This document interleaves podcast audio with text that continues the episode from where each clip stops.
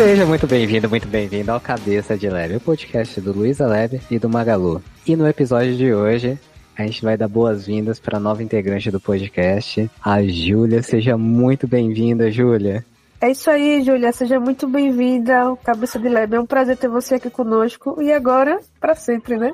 Obrigada, gente. Eu sou a Júlia. Eu trabalho como cientista de dados aqui no Labs, já tive aqui em alguns episódios e eu trabalho atualmente na squad de CRM aqui.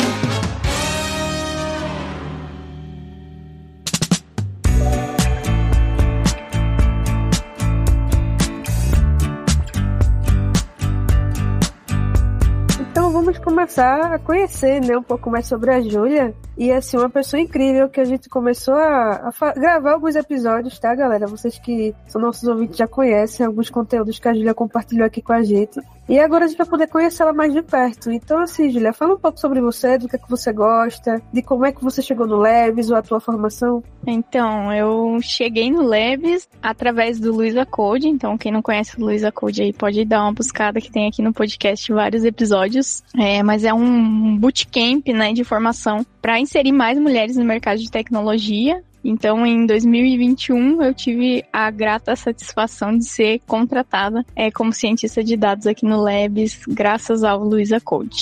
Bacana, Júlia, que tu entrou pelo Luiza Code. E como foi, assim, para tu participar do programa? Ah, foi muito especial. Eu tava no momento que eu tava um pouco perdida, assim, na minha carreira. Eu sou de formação, eu sou engenheira, sou engenheira de controle e automação. Então eu estava um pouco distante do mundo da tecnologia, estava finalizando o meu curso, então o Luiza Code abriu um pouco a minha visão para essa toda essa área de tecnologia. Então foi muito, muito bacana participar do programa, é ter contato com outras meninas que também estavam numa situação muito parecida. Então foi muito, muito incrível mesmo. Eu sou eternamente grata a Luiza Code, sou voluntária no programa sempre que eu posso. Então eu realmente sou, sou uma fã. Você é formação em engenharia é, só para entender, engenharia mecânica, engenharia de produção, e aí tem uma ênfase em automação, como que é?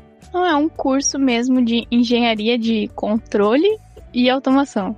Então, é meio uma engenharia elétrica misturada com uma engenharia mecânica, é meio tecnologia, tudo meio misturado, assim. Colocaram tudo numa engenharia e é isso. Acho que muita gente conhece como engenharia mecatrônica. É um curso bem similar, assim, ao engenharia mecatrônica. Aí eu consegui assimilar, boa demais.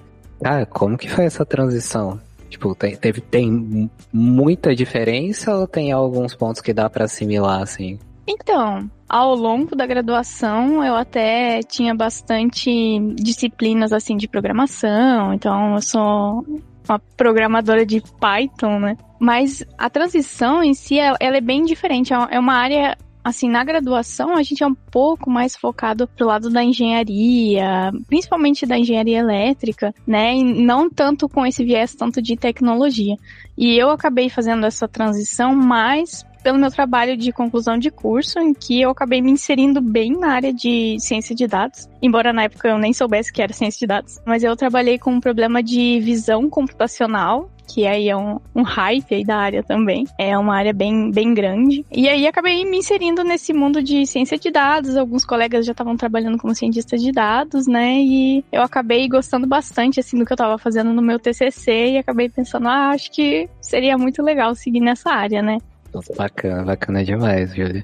E tem algum tema, né, que você curte bem específico da, da área de dados, da ciência de dados, desculpa, é, que você curte mais, assim, que você fala, poxa, esse daqui eu quero reservar um tempo aqui, priorizar e, e aprofundar? Poxa, eu gosto muito de trabalhar e isso eu comecei trabalhando, eu comecei toda errada na área, né? Eu comecei trabalhando com redes neurais. Então eu pulei várias bases, né? E, e agora às vezes eu tenho que voltar um pouco atrás e pensar, nossa, eu deveria ter começado com uma coisa mais simples. É, mas eu, eu curto muito trabalhar com redes neurais e, e é o que eu tenho trabalhado assim há mais tempo. É, mas no dia a dia, no trabalho, é bem raro a gente usar redes neurais, assim. É, cientistas de dados entendem essa, essa dor também, porque é, é muito legal trabalhar com isso, ao mesmo tempo a gente acaba é, sempre optando por soluções que sejam mais simples, né? Mas eu, eu curto muito trabalhar com, com redes e também curto muito trabalhar com visão, assim, visão é visão computacional, né? É muito interessante, assim, conseguir detectar padrão em imagem, conseguir encontrar objetos em imagem, tudo isso é, é muito bacana, assim, eu, eu curto bastante essa área. Júlia, já que tu curte muito essa área de dados, visão computacional e tudo isso aí que meio que começou errado, né, pulando as bases e tudo mais, eu digo errado entre aspas, tá? Porque há várias maneiras de começar e às vezes não começar de uma maneira tão linear também ajuda a gente a aprender, né? Com a experiência, tipo, coisas que a gente poderia ter feito melhor. E aí, pra galera que curte essa área, assim, quais são as tuas recomendações? O que você faria de diferente se fosse para começar hoje?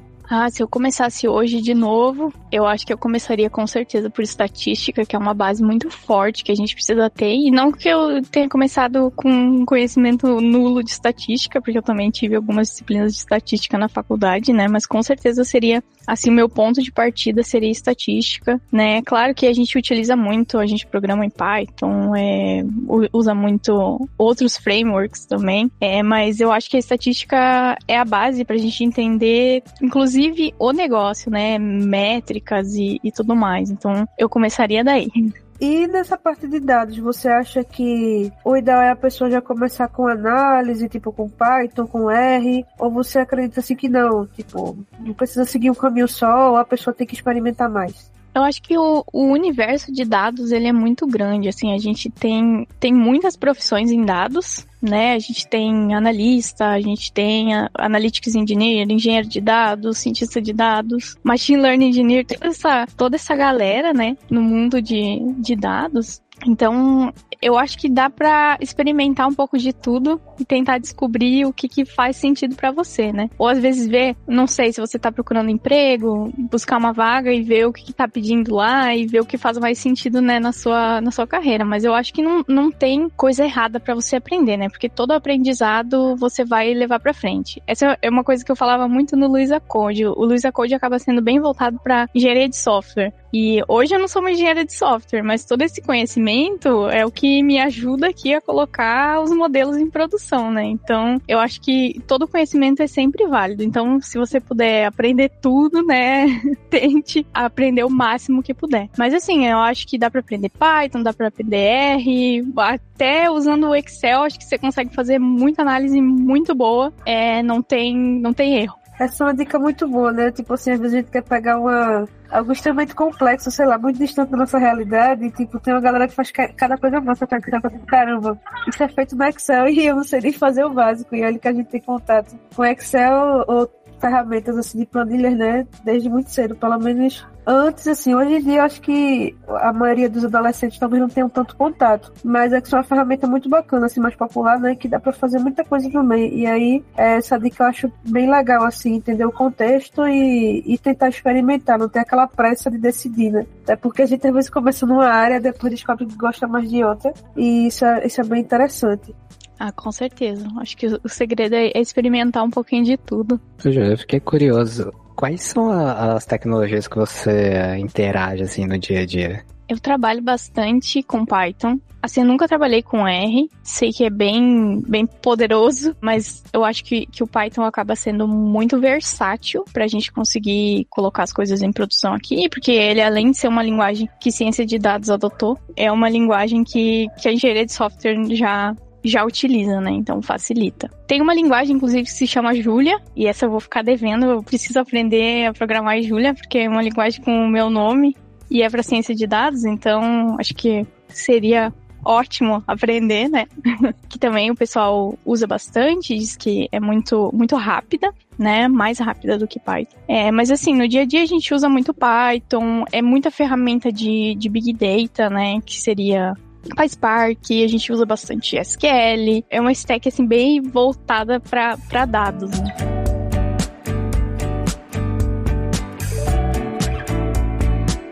Mas vamos pensar assim, fora da área de dados, quais temas te, te chamam a atenção assim que você fala, putz, se não fosse dados eu gostaria de, de investir meu tempo aqui. E aí fica livre, pode ser até fora da tecnologia. eu gosto bastante de trabalhar com tecnologia. Então, eu acho que se não fosse cientista de dados, talvez eu continuasse ali dentro da área de dados, talvez na, no Machine Learning Engineer ali, mas eu tenho bastante interesse em conhecer um pouco mais sobre a área de produto. Nossa, aqui no Magalu a gente só tem uh, o pessoal de produto que é muito acima da média, então todo mundo que eu tive o prazer de trabalhar foi sensacional, assim, as pessoas são muito legais e são muito inteligentes, assim. Então, eu acho que eu gostaria de, de trabalhar com produto se não fosse cientista de dados. Acho muito, muito bacana. E tu, Lid? No que eu trabalharia se não fosse dev? É, o tema que você curte. Rapaz, eu, gosto eu de muita coisa. Eu gosto de muita coisa, mas assim, em parte eu trabalho já né, dando aula como professor. Eu gosto muito, é uma coisa que eu queria ter mais tempo para fazer. Adoro, adoro fazer isso. E eu acho que eu trabalharia na parte de jornalismo. Às vezes eu gosto também, jornalismo de dados, alguma coisa assim. Eu queria ter mais tempo para estudar sobre isso. Ou sobre jornalismo esportivo. São assuntos que não tem nada a ver com o que eu faço hoje diretamente, mas que eu queria ter mais tempo. E você, Johan? É fácil ficar perguntando, Fernando.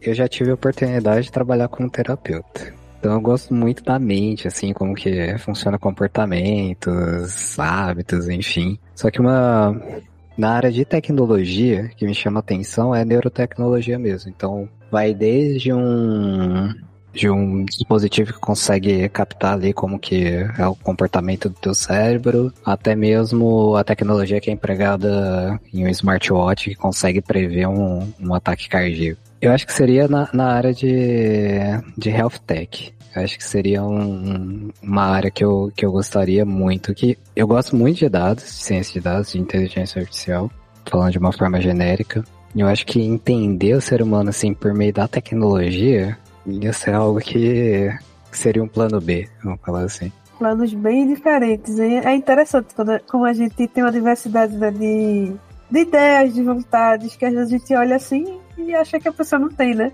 O bom de ouvir é isso, as pessoas, né? A gente acaba descobrindo coisas novas. Pô, a gente tá fazendo quase uma sabatina aqui na Júlia. Vamos quebrar, vamos trocar uma ideia mesmo, bate-papo. Tipo, qual foi o teu maior desafio até o momento, Júlia, na tua carreira? Poxa, meu maior desafio, eu acho que nem foi desafio de carreira, foi um desafio interno mesmo. Eu acho que, assim, na área de tecnologia é, é capaz de todo mundo ter esse problema, que é aquele, aquele medo de perder alguma coisa, né? Aquele FOMO. Então, parece que você nunca vai aprender tudo que você precisa aprender para trabalhar na sua área. E esse para mim é, é, o maior desafio e é um desafio diário, né? Além da, claro, a síndrome da impostora, né? Que tá sempre dizendo que você não é qualificado o suficiente, então junta todas essas coisas e é um caos, né? Uh, mas eu acredito que é um desafio diário, assim, de, de lidar com o fato de todo dia tem uma coisa nova em tecnologia, é um chat GPT, um Bard, e conseguir saber que você tá no caminho de aprender tudo isso, e eu sou relativamente nova na área ainda, né? Não tenho tantos anos de experiência, então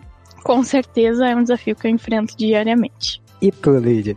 Desafios recentes, eu acho que acho que o mais complicado é lidar com é, essa questão de muitas coisas novas ao mesmo tempo, né? Ou coisas que pegam mais hype ao mesmo tempo, porque assim tem é um negócio que você tem que sempre estar se atualizando. E aí, para uma pessoa que gosta de muita coisa ao mesmo tempo, isso é muito complicado, porque você acaba dividindo muita atenção. E aí eu acho que para mim é o mais complicado é isso, é tipo ter um certo foco. Agora eu, eu tenho conseguido ter um pouco mais, mas assim, a ansiedade às vezes atrapalha muito, porque a gente acaba querendo se informar sobre tudo e você vai lendo, lendo, lendo e você fica naquele espiral, né? Você de um link vai para outro, de um link vai para outro e aí nisso você acaba se perdendo. Então eu tenho esse problema. Acho que é uma das coisas que eu tô tentando me controlar um pouco mais e até mesmo como estratégia, né? Eu deixo salvo algumas coisas para eu ler depois, tipo, ah, isso aqui eu não vou poder ver agora, não posso ver agora. Ou vou focar nisso aqui em outro momento, porque senão eu acabo lendo é, digamos assim, algo que não é minha prioridade naquele exato momento, mas vai me tomando interesse, e aí eu perco o foco para outra coisa e tal. Então, eu acho que essa é a maior dificuldade que eu tenho atualmente, e de forma geral seria isso. Mas interesse em assuntos eu tenho em quase todos, sabe? E aí, Johan, qual foi o seu maior desafio? eu acredito que o maior desafio que eu enfrentei na carreira é o atual, que é tipo Tô na área como gestor desde 2017, só que nos últimos dois anos a quantidade de aprofundamento técnico foi absurdo. Só que é, tô sendo meio que exponencial, que agora nesse exato momento, tipo, eu tenho a sorte, né, de estar num time que é fantástico, ajuda, interage, é muito bacana, mas a gente tem um desafio de lidar, tipo, com 5 bilhões de dados, receber 5 bilhões de dados por dia. Como fazer isso de uma forma escalável, econômica, resiliente, atender requisitos de negócio, atender escalabilidade tanto técnica como também de negócio. É assim, é de te deixar sem dormir, só que aquele, aquele desafio gostoso. E tipo, não, é, eu topo e, e vou sair do outro lado. E me dá muito conforto aqui. Conforto, acho que não é a palavra conforto, não. Me dá mais gás ainda é o time que tá, tá ali comigo, que é, é bem forte. Tanto tecnicamente quanto, assim, como clima e assim por diante. É muito massa. Uma das coisas que traz a Júlia aqui, né, nesse momento, nesse episódio, é que a gente está apresentando, né, a nossa nova integrante para os nossos ouvintes. E assim, o Cabeça de Leva é um projeto massa, que a gente é super apaixonado por fazer ele. Mas seria legal saber, Júlia, por que que você quis fazer parte do Cabeça de Lab e quais são as suas expectativas?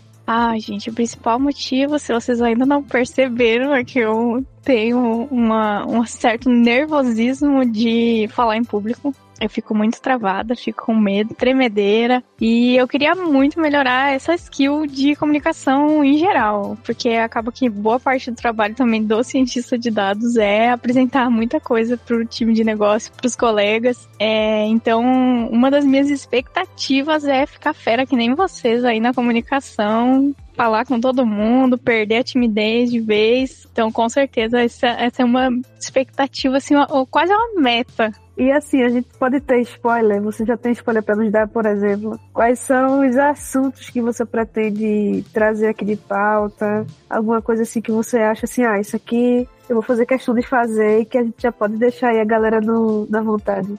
Claro, já tô pensando vários episódios aqui. é, mas eu acho que o pessoal pode esperar é, mais episódios, talvez voltado para para área de dados em geral, né? E, e essas particularidades da área de dados. É claro que vocês já estavam abordando bastante desses temas, eu até já vim participar em alguns episódios, né? Mas trazer um pouco de todo, todo o cenário de dados, né? A gente acaba tendo esse, esse hype da inteligência artificial, mas dados não é só só isso, né? Tem muita coisa por trás, então, que a gente pode trazer, discutir, conversar e, e, talvez o público consiga também entender um pouco mais da área de dados, que acaba sendo até uma dificuldade que a gente tem, né? De que as pessoas entendam como é nosso trabalho, né? Um cientista de dados não trabalha como engenheiro de software, então eu acho que pode esperar criar expectativas nesse sentido aí. E tomara que seja interessante também, né? Com certeza vai ser, ainda mais que a área de dados, ela, é, você falou ainda, ela é muito ampla, então eu acho que até para quem trabalha em alguma sub-área, né, fica um pouco confuso das possibilidades ou de como transitar né, de uma área para outra. Então, assim, vai ser muito, muito rico esse conteúdo, ainda mais que você trabalha, né, com tanta gente bacana e, e o seu próprio conhecimento sobre isso, né? A gente acaba entrevistando e conversando com as pessoas sobre outros assuntos que às vezes não é o nosso domínio. A gente gente aprende muito. Mas a conversa lá entre pares também, ela acaba sendo muito mais profunda do que a gente poderia tocar por aqui. Então acho que a Júlia vai dar um gás aí enorme nessa área que está em muita expansão, muita gente procurando conteúdo e o Cabeça vai produzir ainda mais.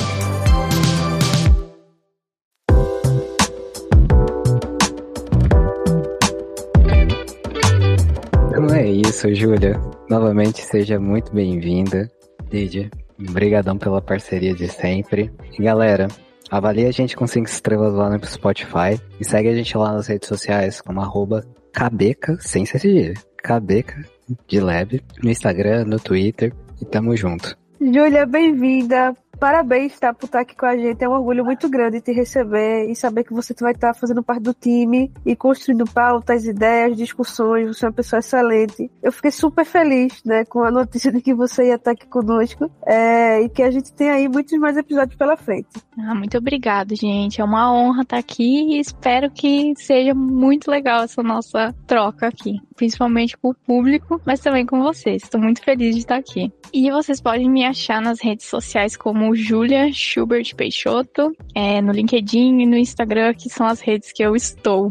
Nas redes sociais eu estou como Lidiane Monteiro. Vocês me acham em todas as redes como Johan Rodrigues. Valeu então, galera. Um abraço. Tchau, tchau.